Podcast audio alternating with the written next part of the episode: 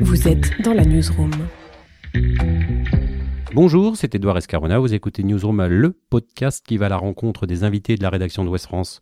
Aujourd'hui, c'est Enrico Macias qui nous rend visite. Enrico Macias, vous connaissez forcément, c'est un monument de la chanson française avec près de 60 ans de carrière, des chansons et des succès innombrables. Il est venu jusqu'à nous pour nous retracer justement cette carrière et parler de ce qui lui tient à cœur.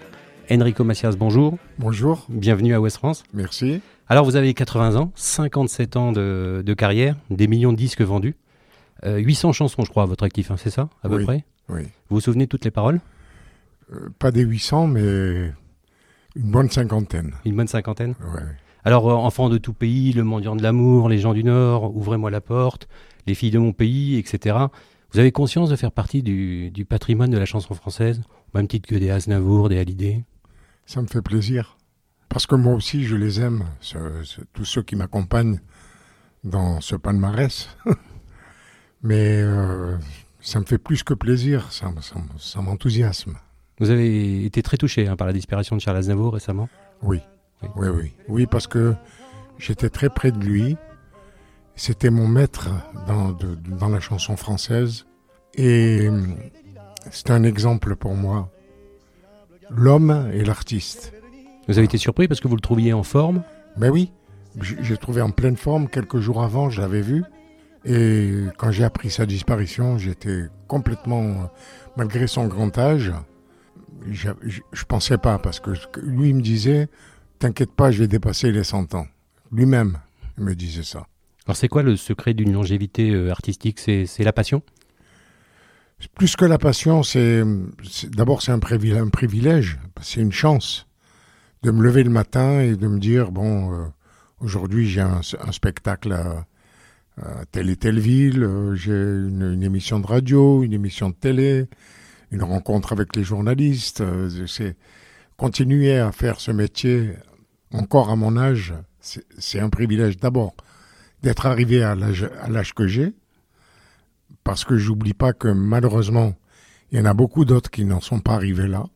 Et deuxièmement, de continuer à faire tout ce que j'aime, ma passion, la chanson, voilà. Alors, j'ai vu que vous jouiez de la guitare euh, pratiquement tous les jours. C'est un besoin, c'est pour rester aussi haut niveau, pour euh, garder de la dextérité? Vous savez, on- je peux ne pas chanter euh, tous les jours parce que là, là, euh, tous les jours on est on est amené à parler, à chauffer, à chauffer sa voix. Mais la guitare, euh, si on joue pas tous les jours, on perd de la dextérité euh, et la virtuosité. Mais vous n'avez jamais pris de cours de musique? Vous êtes dans une, famille de musiciens? je suis un autodidacte. Un autodidacte. Votre père voulait que vous soyez ingénieur, je crois. Oui. oui. Il voulait pas que vous fassiez de la musique. Moi, je sais même pas ce que, ce que ça veut dire encore ingénieur. C'est pourquoi il avait peur que vous embrassiez cette carrière, qu'elle oui, qu'elle c'est vous vrai, inspire? c'est vrai, c'est vrai. Non, il avait peur parce que lui a énormément souffert pour avoir la place qu'il a réussi à avoir dans la musique, puisque c'était un grand violoniste. Et il il voulait pas que je fasse comme lui, quoi. Il voulait que je fasse mes études, que je devienne ingénieur ou professeur ou Un métier respectable. Fi- Ouais. Fi- Finalement, je suis devenu instituteur juste avant de commencer dans la chanson et en, en même temps, je jouais dans l'orchestre de mon beau-père et puis après, quand je, quand je suis arrivé en France, j'ai inventé ce nouveau répertoire. Alors avec votre fils Jean-Claude, vous avez décidé de, de revisiter euh, certains de vos anciens morceaux. Pourquoi ce besoin de remettre du- au goût du jour ces chansons? C'est pour les futures générations qui me découvrent, qui m'ont découvert grâce à leurs parents, mais n'avaient pas toute la discographie et tout mon répertoire en tête. Alors maintenant, les, la nouvelle, les nouvelles générations, on a décidé de faire des albums, un de temps en temps, avec mes premières chansons, parce qu'on peut pas tout faire d'un coup. Et vous avez été chercher des artistes qui touchent justement cette nouvelle génération, comme Kenji par exemple? Non, Kenji, ça a été un, un heureux accident. Parce que j'avais, j'ai pas fait du tout un, un- un- album de duo. Il y a que Kenji. Mhm. Et Kenji représente les nouvelles générations. Et c'est mon petit-fils Simon qui me l'a présenté un jour. Et je lui ai dit, écoute, euh, si tu devais faire un, un duo avec moi dans mon prochain album, qu'est-ce que tu choisirais comme chanson? Et m'a dit, adieu mon pays. J'étais surpris. Oui, parce que c'est une chanson qui vous tient particulièrement à cœur. hein. J'ai lu que vous ne pouviez pas la chanter si vous n'étiez pas moralement dans l'état de la chanter, parce qu'il euh, y avait énormément d'émotions toujours à chaque fois. Euh, non, je la, je la chante toujours parce qu'à chaque fois, il y a une magie qui se crée en la chantant, il y a une atmosphère qui se dégage et l'émotion est toujours là. Mais quand, quand Kenji m'a demandé de chanter la chanson, ça correspond bien à mon désir de toucher les nouvelles générations. Je pensais pas qu'il allait me, me, donner le nom de cette chanson. Je pensais être le seul à pouvoir chanter cette chanson. Oui, puis la culture de, de Kenji, la culture gitane, c'est une culture qui vous parle beaucoup. Hein. C'est-à-dire que ben vous avez travaillé avec des gitans, ils, vous ont appris, j'ai vu, euh, certaines positions des mains sur la guitare, par exemple. Oui, oui, parce que moi je jouais de la musique arabo-andalouse, ce qui n'a rien à voir avec euh, la musique euh, que jouent les, les gitans, surtout la, la guitare occidentale. Et les accords, l'harmonie, on connaît pas dans la musique arabo-andalouse. Et eux m'ont appris euh, quelques accords, quelques positions. Et j'ai beaucoup appris avec eux. Alors vous décrivez comme français, algérien par vos racines, israélien par conviction, citoyen du monde. Je suis citoyen du monde avec euh, les trois points euh, de rencontre qui correspondent un petit peu à mes racines. Alors le juif berbère que vous êtes a été contraint de quitter l'Algérie au tout début des années 60. Vous n'êtes jamais retourné sur votre terre natale. C'est une vraie déchirure, hein, c'est une vraie blessure. C'est une blessure que je croyais cicatrisée, mais qui, a été rouverte par euh, l'interdiction de retourner. Mais euh, j'espère que je ne dis pas non à l'avenir et j'espère que malgré mon, mon, âge, je pense qu'un jour j'y retournerai. Alors vous étiez à Casablanca il n'y a pas très longtemps. Euh, un concert en Algérie, vous y croyez toujours? Oui, oui. La preuve c'est que même à Casablanca, on a failli me boycotter pour le concert que j'avais donné.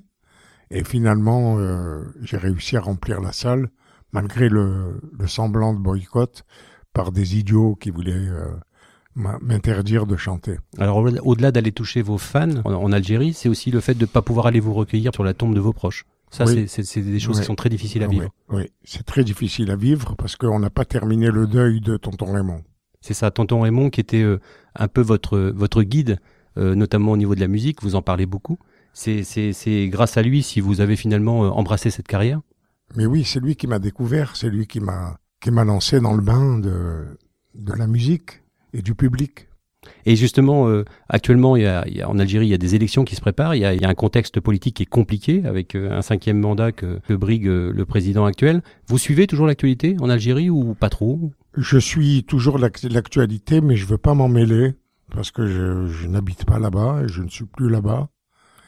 Je, je, souhaite simplement que le peuple algérien retrouve un peu plus de bonheur, un peu plus de niveau de vie, de façon à ce qu'il puisse être heureux. C'est tout ce que je souhaite. Votre code de popularité n'a jamais chuté. Vous avez aussi des ennemis avec vos, vos positions euh, pro-Israël. Pourquoi la parole d'Enrico Macias pèse autant, à votre avis?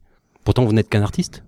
Ben, vous savez, les artistes euh, font beaucoup de belles choses et permettent de, grâce à la musique, de rassembler euh, des gens de différentes origines qui sont prêtes même à se rentrer en conflit.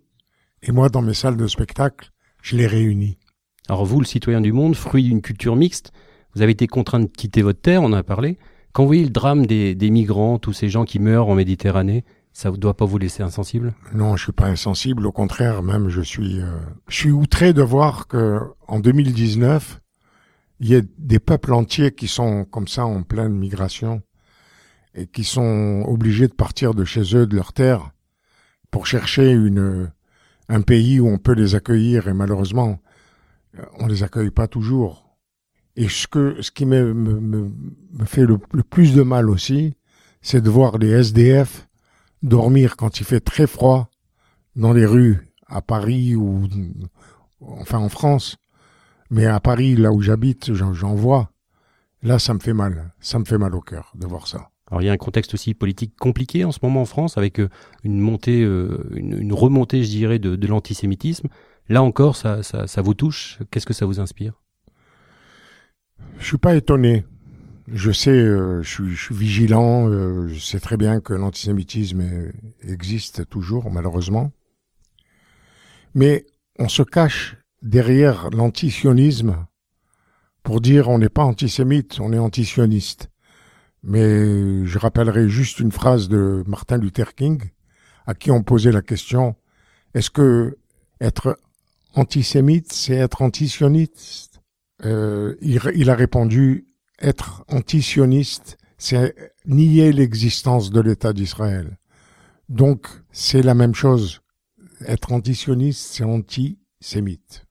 Pour terminer, euh, on va vous revoir prochainement dans une série Netflix aux côtés de Gérard Darmon, Family Business. Vous aimez bien faire l'acteur, hein vous avez vu dans Ah, La Vérité j'adore. si je mens. J'adore. Ça vous détend? Ça me détend et je m'amuse comme un, comme quand j'étais potache euh, au lycée, dans la cour de récréation, en faisant des blagues aux copains. Et là, je, je m'amuse comme un fou, quoi. Vous dites que depuis la mort de votre épouse Suzy, vous n'avez plus peur de la mort. Vous êtes quelqu'un d'extrêmement serein aujourd'hui, apaisé. Je suis complètement apaisé, bien sûr, parce que elle est morte dans mes bras et, et maintenant je sais que là où elle est, c'est pas comme tout ce qu'elle a vécu dans la- avec la maladie, avec les, les analyses, les piqûres, les, les opérations. Et là où elle est, c'est mieux pour elle. Merci beaucoup, Monsieur Macias. À très bientôt. Merci.